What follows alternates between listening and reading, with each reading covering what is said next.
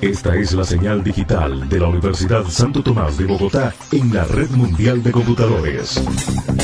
Un escenario en el ciberespacio para la ciencia, la tecnología, los descubrimientos, los avances científicos, la innovación. Escenario, una emisora de la red de Radio Universitaria de Colombia.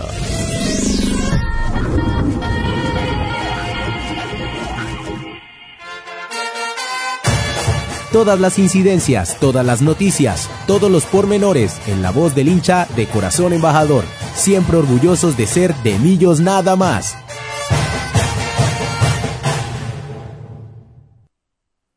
Y donde las mañanas se convierten en tardes, les damos la bienvenida a todos los oyentes de Escenario Radio en este nuevo de Millos Nada Más, programa número 288, hoy 11 de, de agosto del año 2021 vamos a estar haciendo el balance de lo que fue la derrota en el Clásico Capitalino contra Independiente Santa Fe y estaremos haciendo la previa del juego contra el Deportivo Cali en el Estadio de Palma Seca y del juego de Millonarios Femenino contra Llaneros en el Estadio del Campín en la noche de mañana jueves 12 de agosto, también hablando por supuesto del nuevo refuerzo de Millonarios y de todas las novedades con respecto al regreso o no regreso al Estadio Nemesio Camacho el Campín.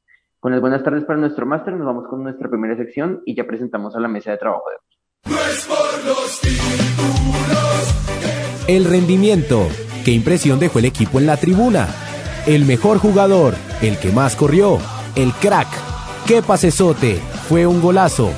¿Cómo se la comió? El que se echó el partido al hombro fue todo el rendimiento desde la tribuna azul.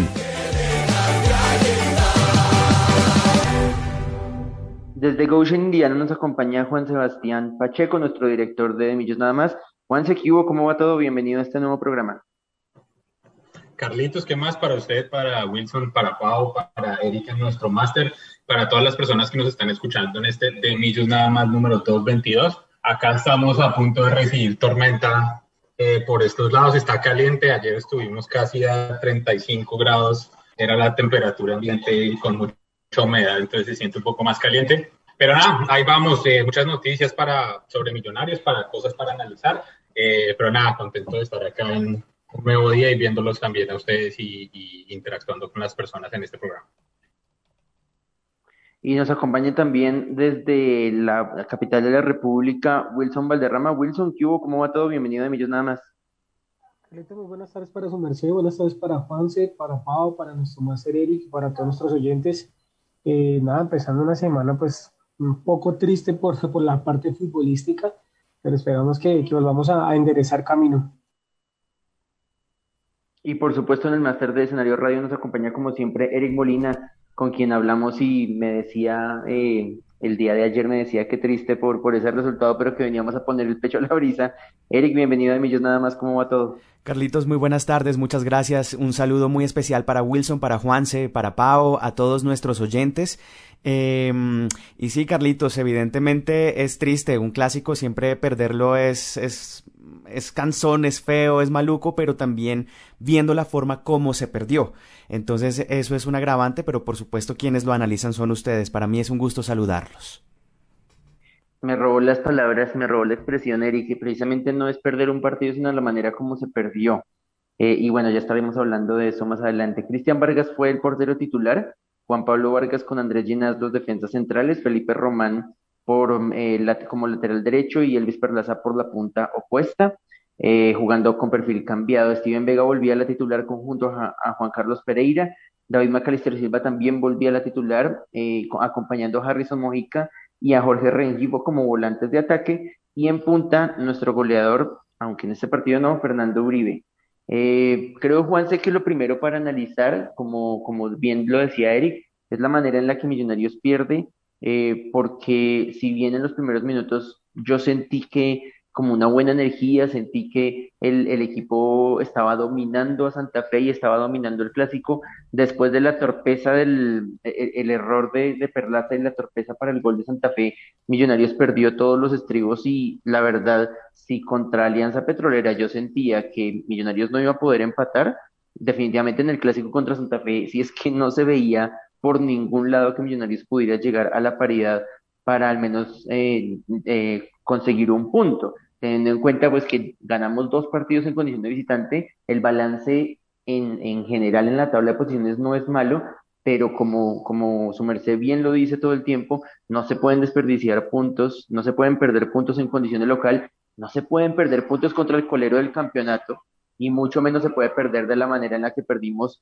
sin ideas, sin argumentos, con un McAllister perdido, con un Harry perdido, con un Elvis Perlaza totalmente desconocido y con la actitud que creo que nos faltó eh, en gran parte del juego y a muchos de nuestros jugadores.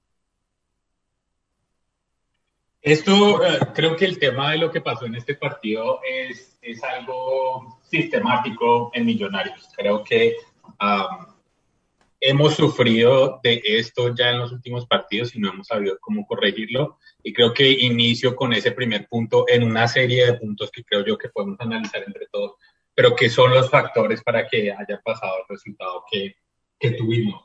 Una es la mala entrega en salida eso no sé cómo, eh, siento yo que ha, trabajado más el profesor Camero para no tirar pelotas y no salir siempre con la pelota, digamos, hacia arriba y tirarla y rifarla, porque siento que también otra debilidad que tenemos es el tema de los rebotes. Y está tratando siempre de salir eh, por el piso, salir, vemos que el arquero se retrasa, se abren los centrales y digamos comienzan las jugadas.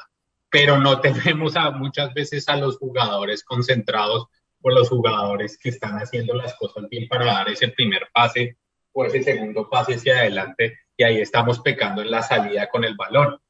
Es algo que tenemos que seguir tratando. Desde que los innombrables nos hicieron dos, eh, los goles en, en, en, en, Miami, desde ahí hemos venido como sufriendo eso y no hemos sabido cómo repararlo. Lo mismo nos pasó contra Alianza Petrolera y ahora lo mismo nos pasa contra el rival de, el, el rival de patio de nuevo, creo yo que desafortunadamente no sabemos cómo salir bien o, tenemos que seguir trabajando el tema de, de, las salidas bien y de las salidas limpias. Y de nuevo, eh, yo no sé, de nuevo, es que a, veces pienso que la gente cree que yo, pues, digamos, McAllister no es de, de, mis, de los allegados a mi corazón, pero, pero de nuevo siento yo que muchas pérdidas de que surgen también en los malos pases de McAllister terminan afectándonos a nosotros en nuestra cancha y eso es algo que tenemos que revisar de cómo estamos tocando el balón y cómo estamos sacando al equipo y no solo McAllister, en este caso Perlaza que en otros partidos ha sido o ha tenido muy buenas actuaciones, en este partido realmente Perlaza no tuvo un buen partido. Eh, un pésimo partido siento yo tuvo, tuvo Perlaza en este juego. Con otro, otra conexión ahí, Harrison Mojica le estaba rebotando hasta una toalla mojada, creo que es el dicho. Le estaba rebotando una toalla mojada, yo no sé, lo veía como nervioso, no sé si era el clásico o era el marco en el que estaba jugando, pero no, no supo cómo, cómo responder y no sabía cómo pararse en, en, en la cancha y eso también, pues es algo que no, no podemos tener de la persona, digamos, que está haciendo la conexión con, con Uribe, que vimos que estuvo desaparecido hasta el segundo tiempo, pues porque no había balones que le llegaran al jugador. El otro y el último punto, y ahí les doy paso también, digamos, para sus observaciones y demás, es eh, lo sistemáticamente malos que hemos sido en la pelota parada. Esto no viene de ahorita, esto viene de muchos partidos que nosotros no hacemos jugadas de pelota parada que terminen en gol, que no hacemos jugadas de pelota parada que, que creen riesgo siquiera terminamos haciendo un tiro de esquina y el tiro de esquina termina en nuestra área en contragolpe contra nosotros. Ese tipo de cosas no pueden seguir pasando en Millonarios. El profesor Gamero tiene que practicar mucho más o no sé qué tanto practica o los jugadores tienen que ponerle mucha más berraquera al tema de, los, de las jugadas de pelota parada. Hemos tenido las oportunidades del mundo en pelota parada y no hacemos un gol, no hacemos daño, a veces no, no damos ni risa también con, con las jugadas porque nos las rechazan y de nuevo terminan en jugadas en contra.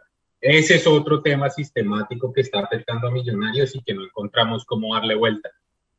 Ella se, dije que era el último, pero el tema también del juego siempre, en este caso nos concentramos en el juego por las bandas, porque Harrison Mojica no estaba haciendo mucho, eh, digamos, en el centro y ahí, digamos, se volvió descifrable Millonarios. Eh, se volvió descifrable atacando por las bandas como lo que le pasó contra Alianza Petrolera y eso que estábamos jugando con nueve jugadores. Voy a dejarle una picando a, Wilson para escucharlo más adelante, eh, con respecto a, a, las variantes, porque si bien todo lo que menciona Juanse es acertado y estoy de acuerdo con, con las fallas en las entregas, sin fame, yo veo la repetición y yo digo, pero Perlaza, ¿qué carajos quería hacer? Porque yo dije, bueno, de pronto Perla se la quería pasar a, Andrés Ginas para tener una salida más limpia, pero es que yo veo que la, la dirección del balón, la posición de Ginas no corresponde, entonces le tiró un balonazo tremendo a, a, a Juan Pablo Vargas que ni siquiera está perfilado. Entonces la entrega ya nos, había nos costó el gol contra Alianza Petrolera y ahora nos cuesta la derrota, ambas derrotas, en este caso también contra Santa Fe. También el tema de los centros, como dice Juanse, y, la que le voy a dejar picando a Wilson eh, después de que escuchemos la, el desahogo de, de, de Pau Clavijo, es el tema de los cambios, porque eh, uno voltea a mirar al banco y uno dice, bueno, Jader Valencia no puede ser siempre el hombre de suerte, porque es, simplemente eso, es un golpe de suerte cuando, cuando nos solucionó partidos en, en, el semestre pasado, eh, pero no puede ser el hombre solución Edgar Guerra creo que fue más incisivo y, y con ello mm, eh, le doy la derecha a Gamero, pero al mismo tiempo se la quito porque Edgar Guerra es lejos mucho más que Jorge Rengifo y no sabemos por qué no es titular. El caballo Márquez no da pie con bola, creo que el caballo está en un nivel muy, muy flojo, necesita un gol para destaparse, es cierto, pero también necesita tranquilidad porque el caballo ya tiene experiencia en el fútbol colombiano y no puede actuar como un juvenil más.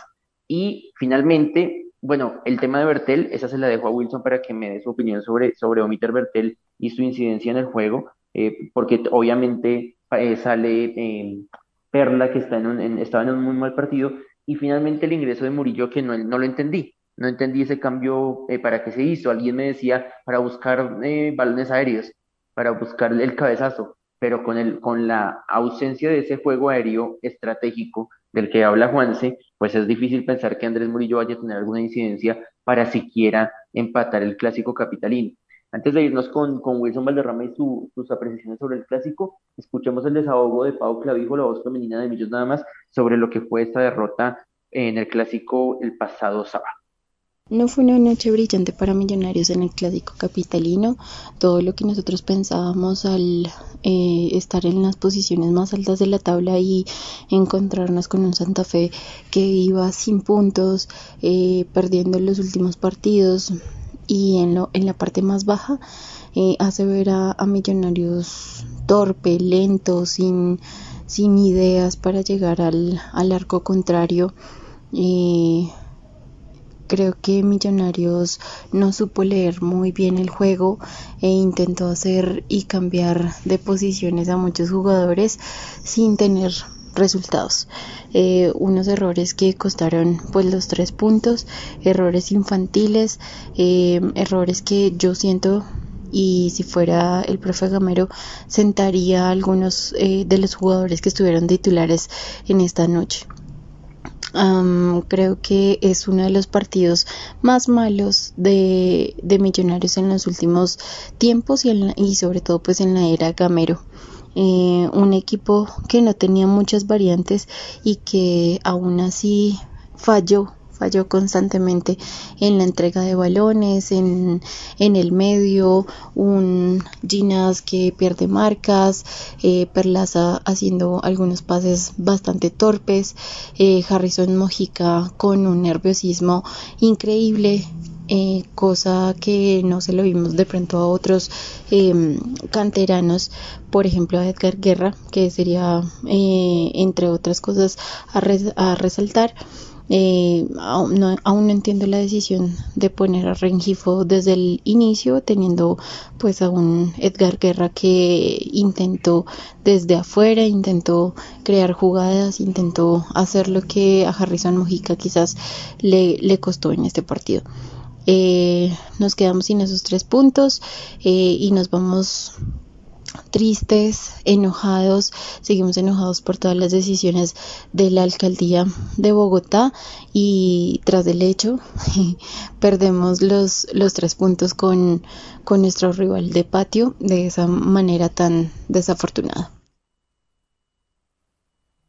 Coincide Pau conmigo con el, con el tema de, de la titularidad de, Edgar Guerra. También olvidé mencionar lo de Andrés Ginas, pero bueno, lo dejo lo, lo, de, lo mencionaré más adelante. Y le, doy paso a su merced Wilson, ¿cómo vio ese partido? Eh, ¿qué cree, si cree que hay algo por rescatar de este, de este juego, que es muy difícil hacerlo, lo sé, eh, y en general su balance de una nueva derrota en el partido contra Santa Bueno, Carlitos, tema difícil, la verdad, hablar de, un partido donde creo que todos estamos en la misma conclusión y llegamos a lo mismo que es el, el perder un partido se puede perder, obviamente, es algo, en el fútbol se gana, se empata, se pierde, no hay salida. Y, y está las posibilidades, un 33.3% es perder, pero yo creo que lo que nos deja tristes e insatisfechos es lo que ustedes decían, verlo perder de esa forma, ver un Millonarios desconocido, Millonarios que no estaba nada parecido a lo que vimos en el partido de Gloria Cup con Everton, a lo que vimos en los primeros tres partidos por liga, y más contra un equipo que venía de, de, tener cero puntos, de no ganar ningún partido, de perder en condición de local. Eh, creo que ahí está el tema, el principal tema, es perderlo de esa forma, ¿no? Perder de, de esa forma eh, y más que es un clásico, ¿no? Entonces, eh, si nos vamos un poquito para atrás, si hacemos un conteo regresivo de clásicos, creo que hemos ganado un clásico que fue el pasado, como dentro de casi, mejor dicho, no ganábamos un clásico, para ser más específico, desde en la primer final de 2017. Entonces, si hacemos todo el traslado, ha sido empates, pérdidas y solamente una victoria y otra vez volvemos a caer. Principalmente eso. Eh, algo que también que, pues me parece mal es que yo vi a los jugadores y lo que decía Carlitos, empezó jugando bien, todo eso, pero si algo que a mí me, me, da rabia y me, me, pone como en mal genio, es que Millonarios quiera jugar atrás siempre y comenzar, o cualquier equipo, o sea, yo creo que eso es molesto cuando el equipo empieza a buscar atrás la solución y empieza a buscar atrás y a tocar, a tocar, porque puede pasar esto. Lamentablemente en algún momento puede embarrar o el defensa o un volante, un pase atrás, pues al mismo arquero salir mal. Y son cosas que pueden pasar, pero con la idea, no jugar atrás, o sea, siempre se, se, ha, ido, se ha dicho y es que no se puede jugar atrás. Todo el problema empieza porque Millonarios sí, Santa Fe estaba metido totalmente los 10 jugadores atrás, solamente estaba adelante el delantero este, el panameño que le queda precisamente el balón y, y el resto, o sea, estaba ya metido, sí, no está buscando la forma de entrar, pero creo que la forma de entrar no es desde atrás y más arriesgando, porque uno siente que, que la jugada, yo, yo veía la jugada y yo decía, ¿será que Perla, o sea, Perlaza se asustó? Yo no sé, hace un toque que no levanta la cabeza. Yo, hay mil, mil, cosas pasaron ahí. Primero, el Perlaza hacer un pase atrás como, como, como sin mirar a su, a su jugador a ver si estaba preparado. Segundo, que, que, que, que el tico le esté dando la espalda al balón, que no esté pendiente porque creo que uno como, como, bueno, un futbolista, ¿no? Un futbolista tiene que estar muy pendiente de dónde estás el balón, estás visualizando, estás mirando porque en cualquier momento, si hay un riesgo, se la pueden tocar, o sea, usted está en el partido, usted en cualquier momento puede recibir el balón y creo que ahí también en eso la embarra el tico. Después también veo que Steven trata de ir, como que no alcanza, y siento que Ginas también ve como que el balón, yo creo que Ginas, si Ginas corre, alcanza por lo menos a, a, a molestar, a estorbar un poco, pero, pero siento que el, él, él, él, cree que hay alguien detrás de él y que tiene que cuidar su marca y que de pronto el panameño va a cruzar el balón y lo que hace es quedarse como quieto, mira y, y no hace nada, en fin, no hace nada, o sea, no hace nada. Y, y, bueno, remata un balón que, que ahí entro yo a decir, más allá de que sea culpa o no de, de Perlaza y, y, demás, o si de pronto dicen, no, es que hay culpa también de Vargas, el portero, y Cristian digo, no, es un balón que va atrás, pero también siento que veníamos acostumbrados, y es algo que tengo que ser sincero, y yo a, a Cristian Vargas lo apoyo por su profesionalismo y demás, pero veníamos acostumbrados a, a, a un Viconis, a un Fariñez, que, que hermano, sacaban cualquier balón, esos, esos balones, esos balones que, que uno decía, fue madre, eran imposibles, eran los que sacaban.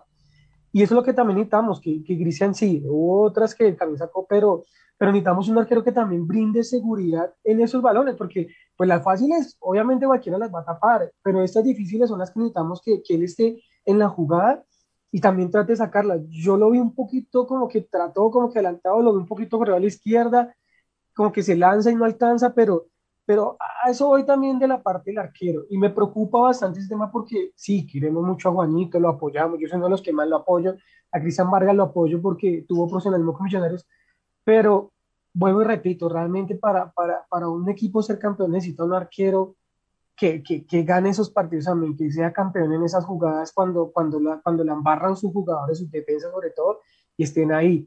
Eh, con Cristian lo vimos en el partido contra Junior el, semestre pasado que nos, que nos llevamos a la final. Decíamos, ese es el portero que necesitábamos y sacó todas las claras y así fue como Millonarios pasó a la final, obviamente por méritos delantero, pero después por errores y demás estuvo ahí. Entonces, quiero hacerle el llamado también pues a eso, a Cristian o a Juanito, los dos, que como que un poquito más ahí de responsabilidad también y no solamente sacar la fácil, también estar como en la, en la jugada con esas, en las difíciles. Pero obviamente ya hablando del tema, creo que es un poco más culpa obviamente de, de, Perlaza, que aparte tuvo un partido pésimo, sale pues muy temprano para, para entrar a ver, que creo que ya lo hemos dicho, ¿no? Bueno, ahí hago, hago, hago paréntesis, le decía a Carlitos, vuelvo a ganar la, la, la pujanza por la, por la titular, volví a pegar la titular, era una titular que de pronto no queríamos, pero yo la sentía que iba a ser muy obvia, y bueno, digo, Perlaza para mí hay pues, Perlas es una montaña rusa, un partido bien bueno, otro malo y así sucesivamente.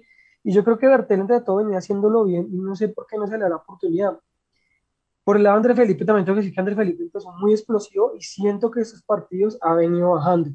Eh, lo de Juan Carlos Pereira siento también que, que, bueno, ya hablaremos del tema de, de, la nueva contratación que es Giraldo y, y, a ver cómo se puede, que se puede marcar en esa forma, pero sería muy importante también tenerlo. Eh, el tema de Rengifo, ustedes lo han dicho, la verdad no, no sé el tema de Rengifo porque fue titular, o sea, si es un jugador que sí, lo queremos, yo quiero darle apoyo, pero todavía no está para titular y más, más para un clásico. Creo que hay partidos donde se le puede dar la oportunidad, pero, pero pues bueno. Eh, Harrison sí, Harrison no estuvo al 100%, pero si uno se pone a mirar, con Steven Vega fueron los que más intentaron, fueron los que, los que mejor calificación tuvieron, los que, los que trataron de buscar la, la forma del gol y eso. Eh, los cambios sí, obviamente no, no se dieron. Preocupante sí un poco de lo de Ricardo. Yo, yo se lo decía a Laura y le decía, yo, yo Ricardo Márquez lo, le, tengo todavía mucha confianza. Para mí era un delantero de futuro, un delantero con vistas a futuro, pero no sé si es la falta de minutos, no sé si es eh, eh, la falta de, confianza, pero, pero lamentablemente, mm, o sea, hoy suena feo decirlo, pero no tenemos sino a Fernando Uribe y de pronto una Bahía. Entonces sí es preocupante porque eh, el tema delantero, se, o sea, si Fernando le pegan, lo lesionan o algo, no tenemos como, como algo más claro ahí, pero bueno, pues... Ya está lesionado ahora.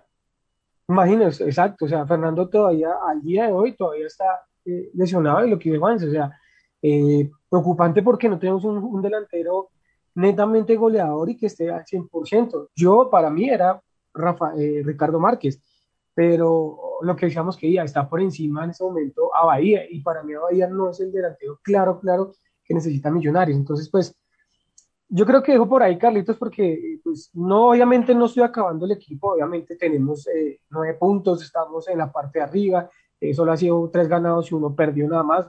No, no, quiero acabar el equipo ni lo estoy acabando con los puntos, sino simplemente mirar lo que obviamente estuvo mal, así como cuando saltamos lo que está bien, creo que hay cosas que, que esos partidos para mejorarlos y, y sí, digamos, eh, más, que todo para Gameros también mira el tema de cambios. Creo que siempre lo hemos dicho, y el tema de cambios a veces no puede ser tan lento o, o cambios random, como el de Segura. O sea, realmente fue un cambio, un cambio random como que para intentar por arriba, que es igual no, no llegamos mucho. Entonces, eh, pues básicamente eso, ¿no? 65% de posición de balón. Creo que, creo que nos pasó una, ese momento nos pasó un, un Guardiola que, que era tener el balón y igual no, no generar mucho y, perder como tal los tres puntos. Pero pues nada, igual es el tiempo para recordar, para, para, para mejorar el paso, igual lo que decía, tres partidos ganados, uno perdido, no hay por qué preocuparnos en cantidad, pero sí hay cosas por mejorar y, ya, Carlito, yo creo que lo dejo por este lado. Yo acabo de pensar en una teoría con el, con, tema, con el tema del caballo Márquez y es que antes lo veíamos más tranquilo, no el semestre pasado, pero desde el año pasado inclusive lo veíamos más tranquilo y resolviendo o siendo más influyente en el resultado cuando no es el hombre referente de nueve. Porque recordemos que cuando el profe Gamero lo comienza a usar, lo comienza a usar es como extremo y es cuando él roba balones y surte a los delanteros. Eh, él es el que le da el pase a Lícer Quiñones para que marque eh, contra méritos, si mal no estoy.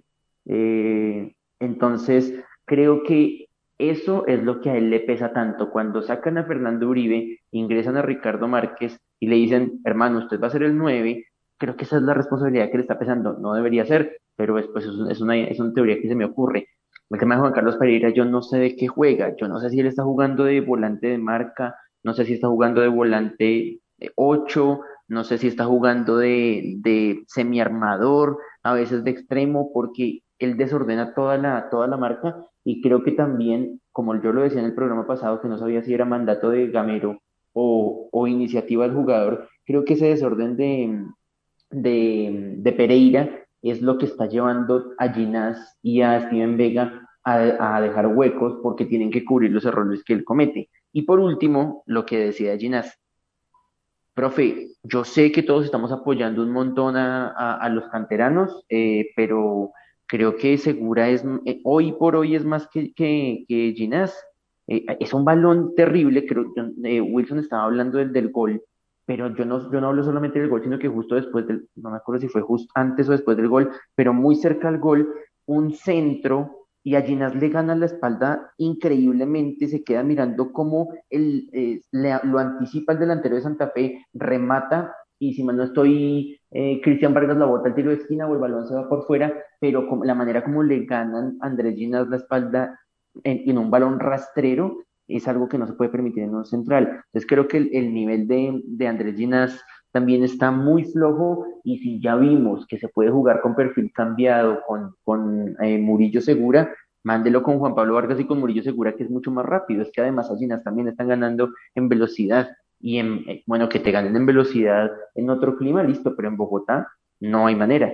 Antes de irnos a la pausa, les voy a dejar a ustedes a ambos. Voy a comenzar con Juanse y les voy a botar la pregunta con respecto al tema Abadía y al tema Fernando Uribe y, y sonó todo, estas, todo este fin de semana y este inicio de semana, eh, Juanse, eh, el tema de Iron del Valle y que, queda, y que va a quedar libre. Eh, ¿Juanse lo traería? Ay, ay, ay, esa es dura. Digo que sí, a mí me gustaría. Eh, la única es que de nuevo no ha tenido un buen rendimiento y creo que el, la, su última parte en Millonarios tampoco fue fue la mejor. Creo que en este momento estamos penando también por un, por un extremo más o menos por donde estaba jugando Iron y creo que esa sería una solución. Pero también sabemos que Iron como extremo no... Russo lo puso a jugar como extremo y no, no jugó, digamos, bien. O no era, no era como, estábamos, como estaba más cómodo y nosotros le estábamos pidiendo de, de centro delantero. Pero sí, no sé, e, es una cosa complicada. Yo lo en primera instancia lo traería, pero creo que hay que tener muchas consideraciones también con ese tema. Igual no creo que económicamente Millonarios le dé para pagarle a Irán del Valle en este momento. Sí, obviamente estamos haciendo conjeturas sin, sin, hablar, sin, sin presupuesto, pero es como el, como el tema que ha sonado esta semana. ¿Eric Molina trae nuevamente a Iron del Valle a Millonarios? Carlito, sí, eh, sin duda yo creo que la, la premisa inició con que estamos con un Fernando Uribe con ciertos problemas, un Caballo Márquez que no se destapa, eh, Abadía también creo que recientemente tenía um, unos inconvenientes y además pues no ha tenido ritmo. Eh, sin duda alguna lo traería y como dice Juanse, solo si es como centro delantero, pero sí, por supuesto que lo traería. Eh, por supuesto, nuestros oyentes, los que están conectados, los invitamos a que nos dejen sus comentarios en nuestra cuenta de Twitter, arroba de millos barra el piso nada más, y nos cuenten si traerían nuevamente a Iron del Valle. Eh, Wilson, no lo trae, ¿cierto? No, no, Carlitos. Eh, yo a él lo quiero mucho, lo respeto, es un estandarte de millonarios de los últimos goleadores que, que llegó al top 20 de, de, históricos.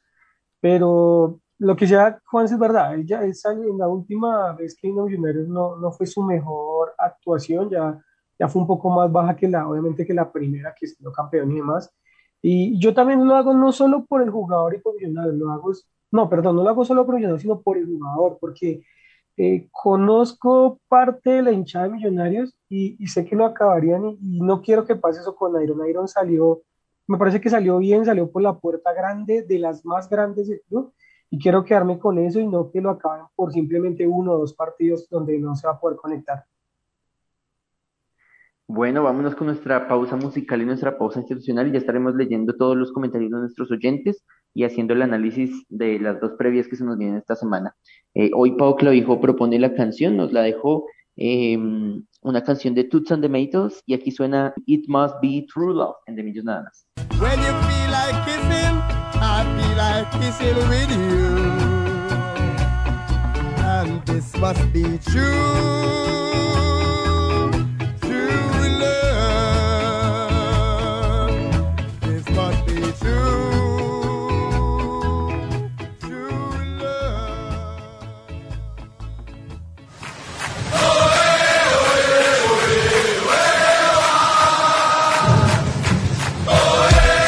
Para los amantes del fútbol colombiano, Escenario Radio les ofrece a las 12 del día un programa en el que se habla del equipo capitalino Millonarios Fútbol Club.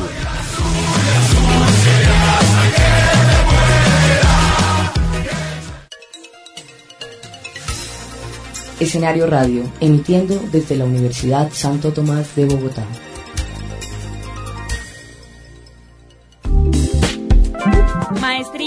Filosofía Latinoamericana.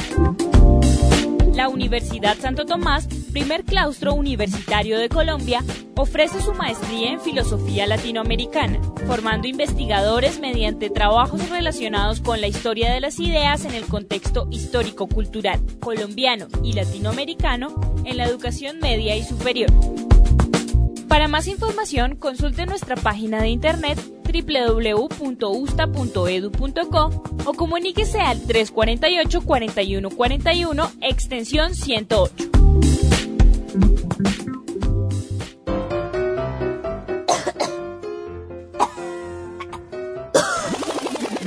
Uy, no, no, no, no tos así. Oiga, cúbrase. Por más que tosas, por más que estornudes, escucha Escenario Radio.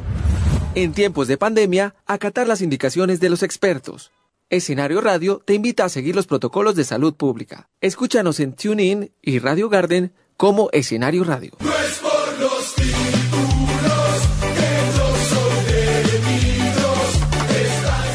El mundo azul, antes y después de los 90 minutos. El entorno influye en el rendimiento del equipo. Conoce lo que pasa fuera del rectángulo mayor.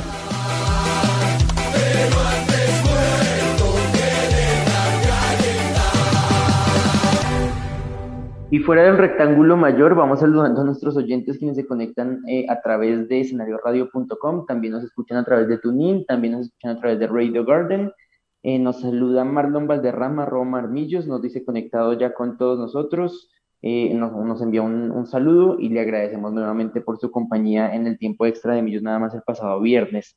nos saluda J. Santana Buitrago, varios mensajes de él. Está triste por la derrota de Millonarios, se evidencian varias fallas, Perlaza estaba distraído, fue terrible, eh, dice que los cambios de Gamero no fueron acertados, que el caballo debe pensar en recuperar su nivel de juego, eh, dice que está de acuerdo con lo que menciona Wilson con respecto al arquero, que necesitamos un arquero que brinde seguridad, pero dice que Cristian Vargas en ese orden de ideas es el, es el más adecuado por encima de Juanito. Eh, dice que también concuerda con, conmigo al decir que Andrés Ginas eh, lo vio dormido también y que es mejor que despierte contra el Cali. Yo pienso que no debería jugar contra el Cali de titular al menos. Eh, dice que Millonarios tenía el mayor dominio del balón, pero que debemos pensar en mejorar eh, y que el Cali no es cualquier equipo, es uno de los equipos que pelea el campeonato. Y con respecto a mi pregunta, dice que no traería a Iron del Valle. cree que con la nómina que tenemos estamos bien por, por la presencia de Fernando Uribe y destaca el, la contratación de Daniel Giraldo, aunque él no es delantero. Nos dice Jonathan Garibello, nos saluda, arroba, Jonathan Gari, nos dice, semana para el olvido, el sábado es el primer termómetro para Millos, para mí es el segundo. Cali es un equipo que por nómina debe pelear campeonato. Ahí está. Eh, y les agradecemos su sintonía con De Millos nada más. También yo aprovecho y saludo a mi mejor amigo, quien me da hoy posada para transmitir y estar con ustedes al aire en De Millos nada más. Eh, Wilson, sus saludos para esta tarde de miércoles. Carlitos, primero pues a todos nuestros oyentes que, que siempre están conectados con nosotros, como siempre para, para, mi esposa, a mis papás, mis hermanos, mis sobrinos que están ahí al lado de, del radio, al lado del computador, escuchándonos. Y, y ya, Carlitos, muchas gracias. Juanse, en medio de la tormenta, saludos de su parte. No sé si a veces pueden escuchar de fondo que se escucha el aire, eh, digamos, bastante fuerte de afuera, pero se están moviendo los árboles un poquito por acá afuera eh, y lloviendo. Pero no, como siempre, un saludo para mi querida Lizzie Díaz, que está trabajando en este momento en el hospital, recibiendo bebés en este mundo, así que eh, nada, un saludo para ella y seguramente después nos estará acompañando en este de Millos nada más. y también para Giovanni y Claudia y Edwin, eh, amigos también y estuvimos comentando de, hecho con, con, Giovanni rápidamente también el, el, partido del sábado y él también comentaba, no sé ustedes qué piensan, lo pongo como también al aire con el permiso del hombre, pero eh, él tocaba el tema de Juan Pablo Vargas y decía que estaba teniendo no tan, bien, no el mejor rendimiento en los últimos partidos. No sé qué piensan, pero creo que él lo nombró en algún momento. Y dije, no, pues también es bueno ponerlo al aire a ver la gente qué opina sobre el tema. Sí, vamos preguntándole también a nuestros oyentes qué opinan del rendimiento de Juan Pablo. A mí me parece que sin ser el mejor, lo favorece un poco el mal nivel de, Andrés Ginas, me parece a mí. No, no, estoy de acuerdo con que esté en un muy mal nivel, eh, pero obviamente cuando perdemos dos partidos seguidos en esas salidas tontas que, eh, heredamos del, fútbol europeo, pues es difícil eh, destacar un, una buena labor de, la defensa de Millonarios. Eh, vayan pensando, porfa, cuál va a ser su nómina, qué, qué nómina van a proponer para jugar en el estadio del Deportivo Cali, en Palma Seca. Eh, la nómina ya la tiene lista, o su propuesta ya la tiene lista Pau Clavijo, y nos deja su audio sobre cómo debería parar el propio Alberto Gamero el equipo para enfrentar al Deportivo Cali el próximo sábado a las 8 de la noche. Para el siguiente partido, teniendo en cuenta que es un rival histórico como el Deportivo Cali, mi titular sería con Cristian Vargas en el arco, Andrés Felipe Román, Juan Pablo Vargas, Andrés Murillo y Omar Bertel. Más adelante pondría a Steven Verga con Juan Carlos Pereira, teniendo en cuenta que Daniel Giraldo, aunque ya está entrenando con Millonarios, no podría estar presente ni debutar en este partido por una fecha de suspensión pendiente con Santa Fe. Eh, más adelante pondría Harrison Mojica, eh, que aunque no tuvo un brillante partido en el clásico, eh, le seguiría dando minutos al lado de Maca, Edgar Guerra y en la punta a Uribe. Wilson, ¿se la compra a Pau? ¿La cambia? No tenía presente lo de Daniel Giraldo y que todavía no puede jugar este partido, pero ¿se la compra o, qué, qué, movimientos hace usted en esa nómina? Voy, voy a seguir con mi invicto de, victorias adivinando la, la titular voy con parte de pero no, yo siento que la parte de atrás tal cual, yo creo que va eh, segura, yo creo que en este partido el Murillo segura por, por Ginás, creo que va a Bertel también por izquierda, a veces serían los cambios, del resto de derecha igual, André Felipe y en la mitad del Tico. Eh, Steven, yo creo que esta vez va a ir acompañado otra vez de Pereira, no creo que sienta Pereira, yo creo que, que no lo va a sentar. Eh, por derecha sí creo que va a jugar esta vez Guerra eh, por izquierda Maca como está, Mojica central y adelante si Uribe no se alcanza a recuperar y no alcanza a estar al 100%, creo que estará Bahía. Eh, nos pregunta Eric que el tema de, Giraldo y creo que el tema de Daniel Giraldo pasa por la firma del contrato.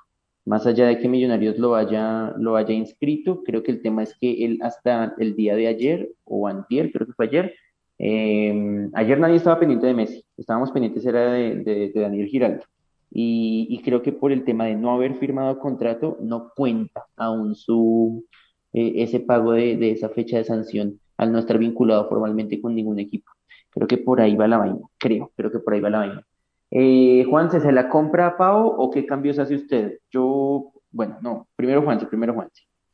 Creo que también eso, yo iba a decir, creo que estando correcto, Carlitos, el tema de Giraldo es que no había firmado contrato con Millonarios, eh, ah, digamos, para el partido pasado, entonces digamos que en ese caso no, no estaría habilitado para, para jugar este partido contra el Cali y habilitado para el siguiente partido. Para mí, Giraldo por encima de Pereira sería, eh, digamos, solo para decirlo así como abiertamente.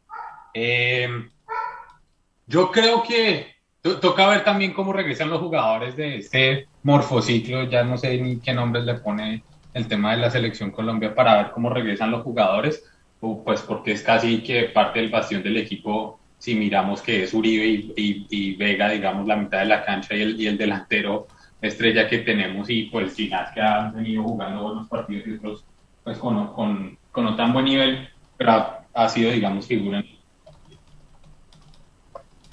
jugadores y mirar, eh, eh, evaluar como la... A mí no me gustó cómo jugó tanto Juan Pablo Vargas cambiado de, de perfil.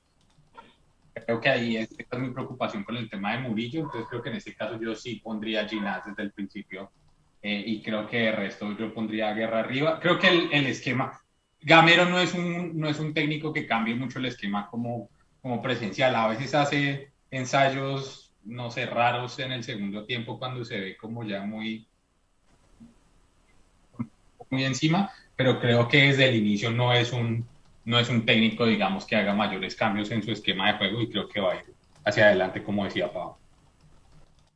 Yo le compro toda la defensa a Pau con, con Murillo y con Bertel, pero yo cambiaría la mitad de la cancha. Yo no jugaría con Pereira y con Vega, sino jugaría con Vega y con Juan Camilo García, que por lo menos me, me, me da un poquito más de marca, y adelante lo jugaría con Daniel Ruiz, que ya vuelve de sub-20, con McAllister en el centro, con Edgar Guerra por el otro lado y con Fernando Uribe.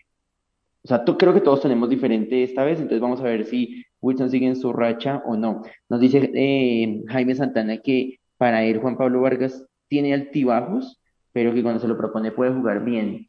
Eh, yo insisto en que el tema es que eh, la, compañía de Ginás lo hace ver mejor de, lo, de pronto de lo que realmente está. Vamos a echarle buen ojo este, este fin de semana y contra el Deportivo Cali, que no pudo ser un, un partido más complicado después del clásico, porque yo pensaba precisamente, y por eso con, con, en, relación con el saludo que nos envía Jonathan Garibello, decía que es el segundo termómetro porque no importa que Santa Fe sea el colero, no importa que Millonarios sea primero o viceversa, cuando nos ha tocado que estamos en el, en el puesto 15 y Santa Fe está súper bien arriba de la tabla, siempre decimos, es una frase trillada, pero es cierta, el clásico es un partido aparte, Millonarios no demostró esa entereza para darle vuelta al marcador. Ahora, yo pienso, y, y, lo hablaban con respecto a la nómina de Santa Fe, que si algo supo hacer el profe Rivera fue cambiar ese esquema que todo el fútbol profesional colombiano le conoce a Santa Fe y también a Millonarios del 4-2-3-1. Y lo que hizo el profe Harold Rivera fue poner un 4-4-2 que embolató completamente la salida de Millonarios y no, Millonarios no encontraba por dónde.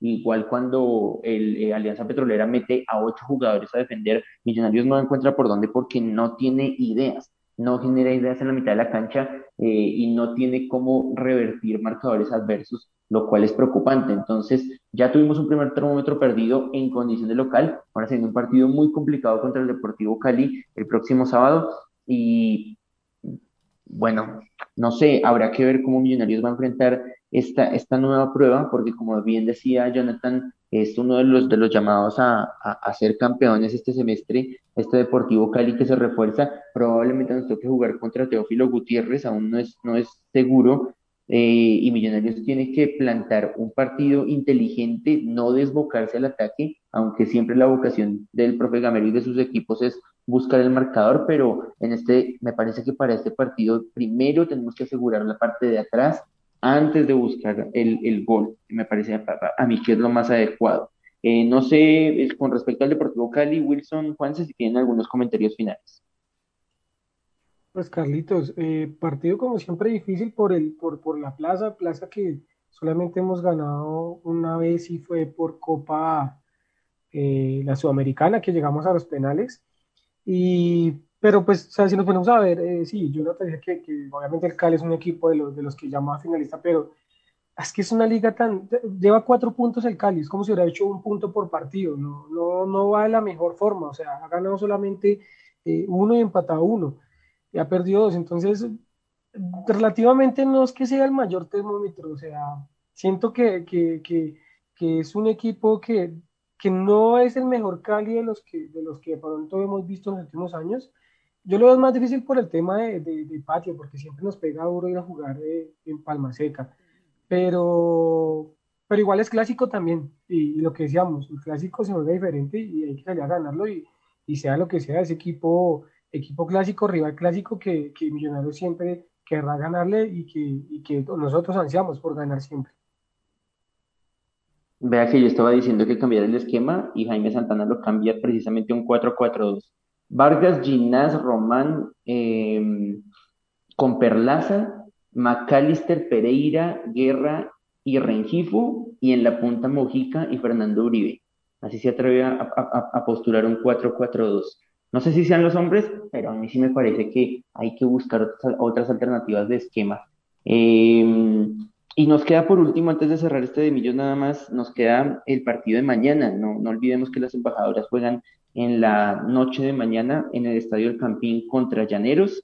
Eh, vienen de un empate que comentamos en vivo en, tiempo extra de Millonarios nada más con sabor a derrota, porque ahora Millonarios le queda Llaneros, Santa Fe y Fortaleza. Tiene que ganar los tres partidos y esperar que Santa Fe o Equidad se dan puntos contra Llaneros y contra Fortaleza, contra Fortaleza eh, precisamente. Entonces, eh, pues hay que hacer la tarea primero y esperar qué, pasa después.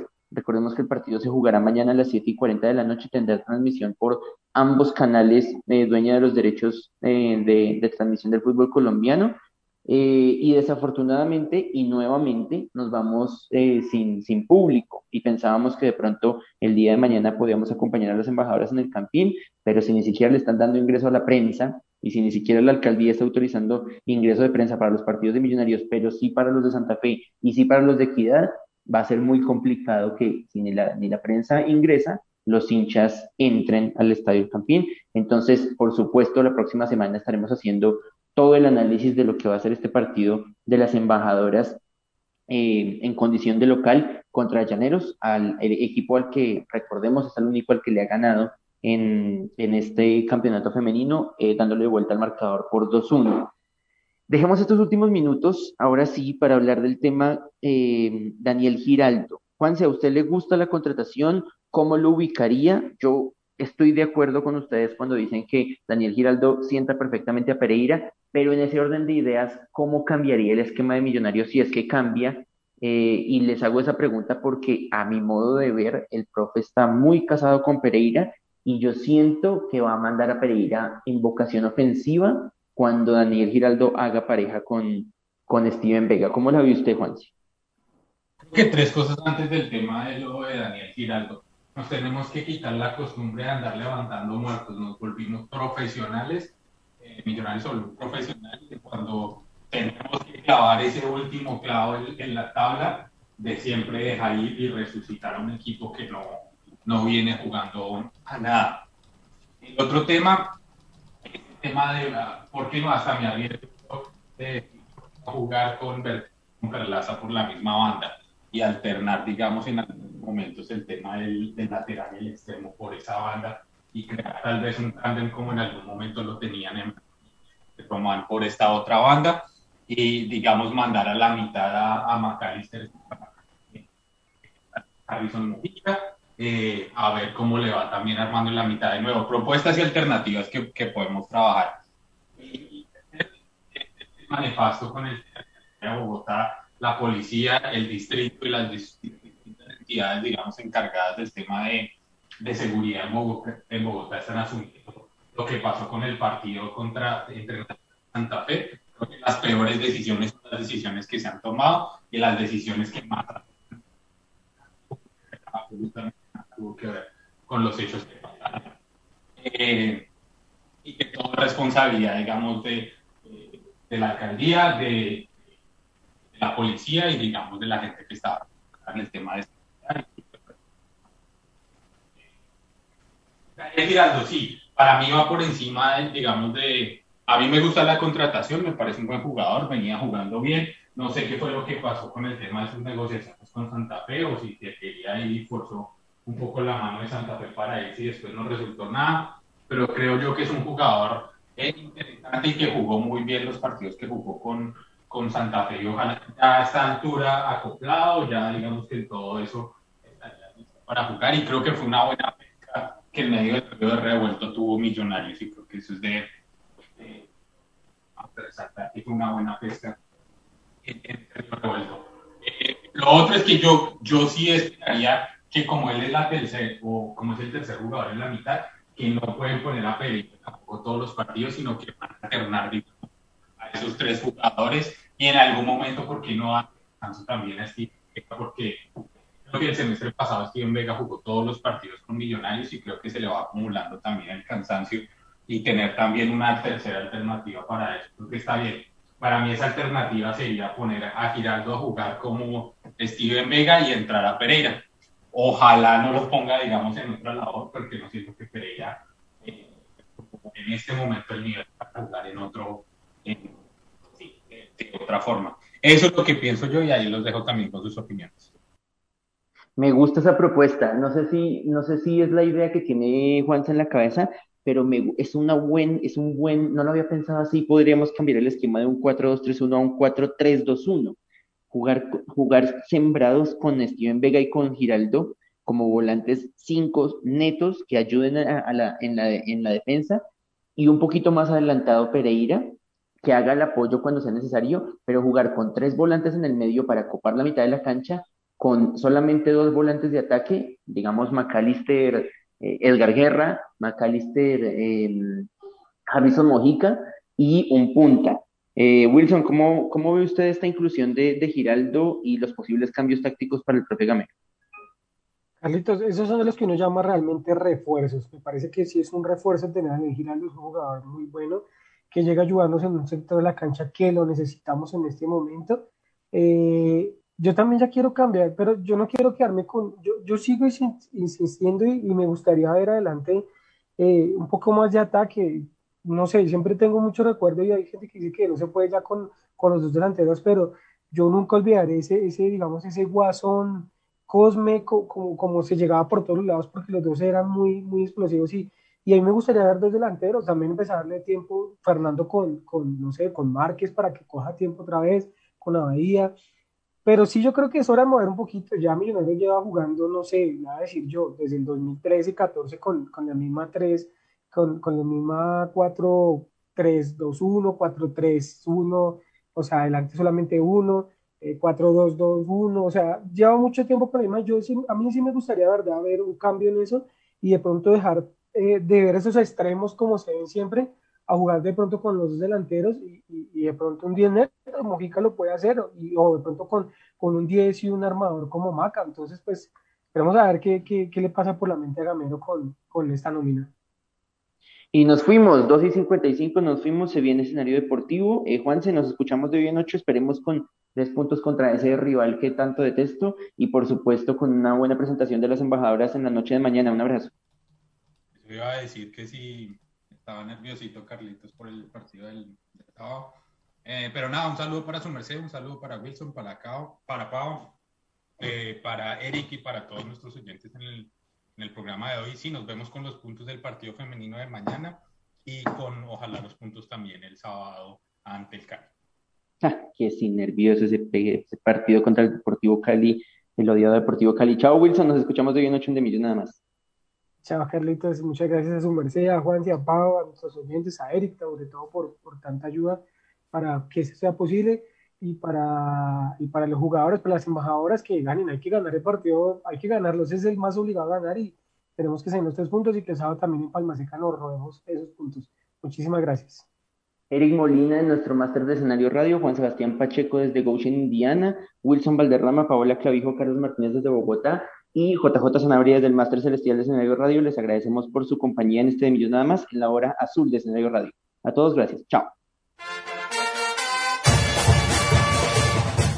Gracias por su sintonía azul. Nos escuchamos a las 12 del mediodía y recuerden que este mundo es simplemente de Millos Nada más.